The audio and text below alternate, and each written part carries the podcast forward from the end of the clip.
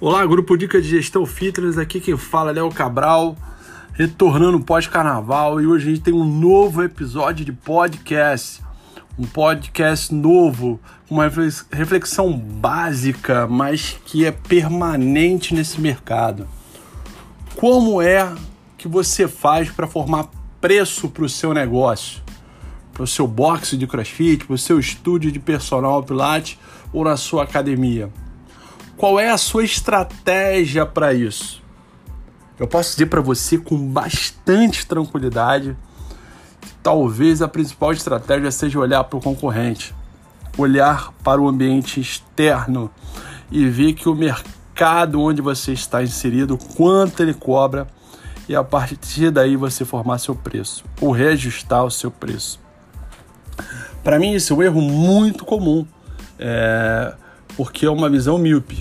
Eu não estou dizendo que olhar para o mercado não seja importante no momento que você esteja formando preço, mas não é suficiente.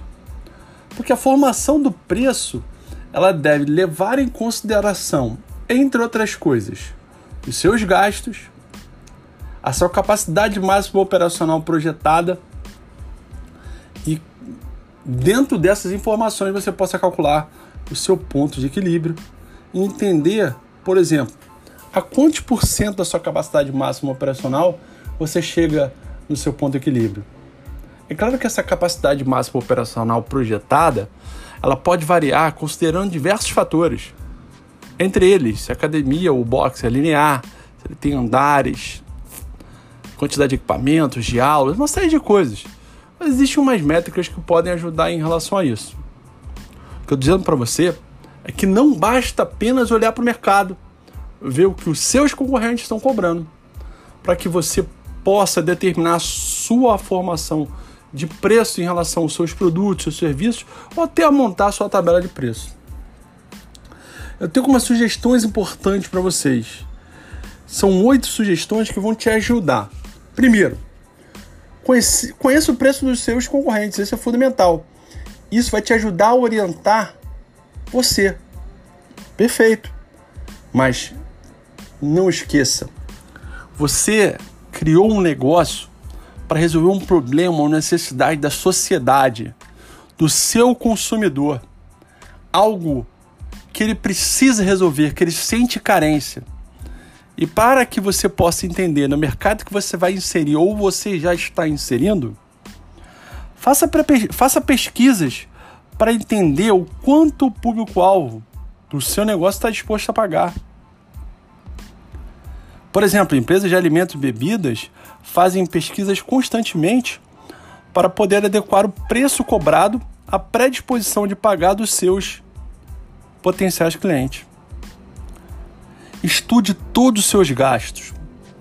Essa análise é, será vital no momento de você calcular o preço dos seus produtos e serviços. Aqueles que não conhecem seus gastos não conseguem construir uma boa política de preço. O grande exemplo que a gente tem histórico disso foi em 2008, 2009, com a entrada das academias low cost, um modelo de negócio que era inovador naquele momento, que as pessoas que não tinham um grande espaço para ter um volume muito grande de clientes derrubaram os seus preços para competir com low cost.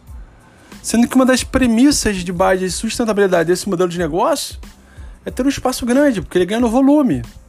E por isso que ele consegue cobrar mais barato. Crie opções. Nem todos os seus clientes se atraem por uma única oferta. Por isso é fundamental ter em seu cardápio de produtos opções diferenciadas de atividades com preços diferentes. É, quer ver um exemplo hoje? É, a gente tem os estúdios boutiques que não cobram pacote, planos. Eles co cobram por número de aulas.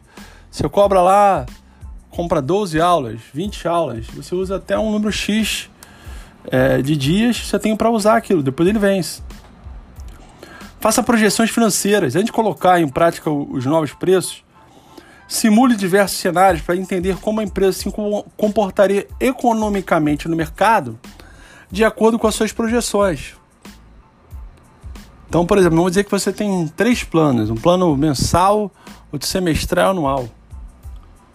Você estima quantos por cento da sua base de clientes vai aderir a cada plano? Os planos são diferentes, os valores mensais, os valores pagos são diferentes. Em cima disso, pensa em três cenários: um cenário otimista, pessimista e conservador. Bota o seguinte: olha, meu alvo é esse. Aí eu boto 10% para baixo, eu chamo de pessimista, 10% para cima eu chamo de otimista, ou 20% para baixo eu chamo de pessimista, ou 20% para cima eu chamo de otimista. Mas desenha. Esteja atento ao seu negócio. Um dos segredos da formação de preço competitivo está na eficiência operacional. As empresas que conseguem fazer mais gastando menos são naturalmente mais competitivas, pois conseguem ter flexibilidade nas suas ações de precificação. A gente vive hoje um cenário onde a gente usa muita estratégia de orçamento base zero. O que, que eu preciso para fazer a minha entrega que me predispus o cliente no momento da venda e que ela não possa ser ferida no momento pós-venda pelo fato dela não acontecer, gastando menos. Não seja engessado. O mercado reage diariamente à sua política de formação de preço. Você tem que ter uma capacidade de reagir em sintonia com essa mutação. Empresas que mantêm um único formato comercial por mais de seis meses enfrentam mais dificuldades comerciais. E aí eu, eu faço é, é, um outro adendo. Reajuste a sua tabela de preços constantemente. Os seus gastos são corrigidos anualmente. Eu diria que o melhor mês, o mais correto, seria reajustar em janeiro. Não foque somente na estratégia de preço para vender seus serviços. Sempre relacione o preço com atributos do seu produto, do seu negócio. O leis oferta. Isso gera mais força para sua marca. É importante entregar valor para esse consumidor. É importante que esse consumidor consiga perceber o diferencial que você está trazendo para ele. O que, que você prometeu pode estar acontecendo. Perdão, a segunda tosse desse episódio maravilhoso desse podcast. Reflita sobre a sua formação de preço. Eu recomendo para você, na página do Sebrae Fitness, existe um artigo que eu escrevi para o Sebrae, no artigo Inteligência Setorial, que fala sobre formação de preço. Se você quiser, manda uma mensagem para mim. Manda um direct lá no Instagram, arroba que eu mando o link do artigo para você. É muito legal. Acho que você pode ir muito mais a fundo do que eu estou te falando aqui. Bom, desejo um bom retorno do carnaval. Hoje foi um episódio é, fora da caixa, quarta-feira de cinzas. Ontem eu preferi não postar, postei hoje.